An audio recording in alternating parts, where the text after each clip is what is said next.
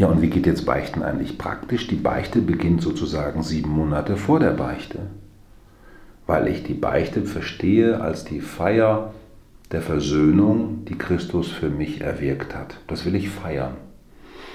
Und darum beginnt das schon sieben Monate vorher, indem ich einfach immer wieder neu wie Christus leben will und merke, deine Menschlichkeit und deine Gottverbundenheit, die du in mich hineingeschenkt hast in der Taufe, die lebe ich eigentlich immer mal wieder nicht, weil ja so viele andere Sachen interessant sind.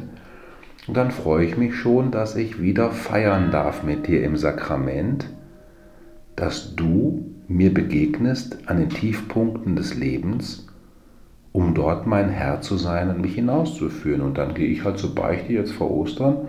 Ich bin vor dem Beichtstuhl und sehe 20, 10, 15, drei andere und wir sind alle auf dem gleichen Weg.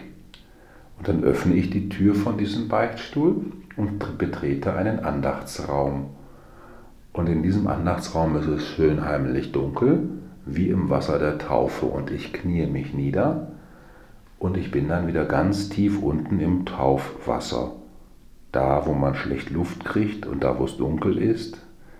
Und bin an den Tiefpunkten meiner Existenz. Und dann beginne ich diese Feier mit dem Kreuzzeichen. Es ist eine Feier, eine liturgische Feier und sage, gelobt sei Jesus Christus in Ewigkeit. Amen. Und dann sage ich, meine letzte Beichte, meine letzte Feier der Versöhnung war vor einem Jahr. Und ich komme zu dir, Christus, der du einfach mit mir hier Gemeinschaft hast und mit deiner Kirche in diesem Priester. Und ich komme zu dir, um dir zu sagen, dass ich dir sehr dankbar bin, dass du immer neu mich lockst und immer neu mich führst und immer neu mit mir auf dem Weg bist. Und dann danke ich danke dir sehr heute einfach für das Geschenk, dass ich beten darf und für das Geschenk, dass ich predigen kann, für das Geschenk, dass ich christlich leben kann und dass ich mich eigentlich nicht so sehr beeinflussen lassen will von allem möglichen Zeugs.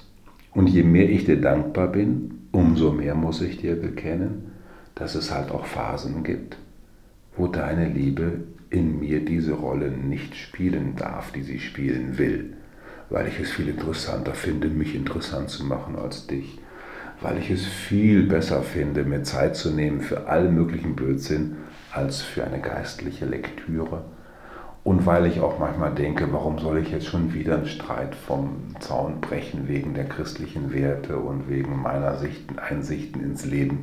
Ich halte dann lieber den Mund, nicht aus Klugheit, sondern aus Faulheit. Ganz einfach aus Faulheit, ja. Und dann beschäftige ich mich vielleicht viel zu wenig damit. Und dann kann ich einfach davon erzählen, zwei, drei Minuten. Und dann sage ich mir, das ist das, was mir im Moment einfällt, was meinem Christsein fehlt und was ich so gerne einfach leben möchte. Punkt.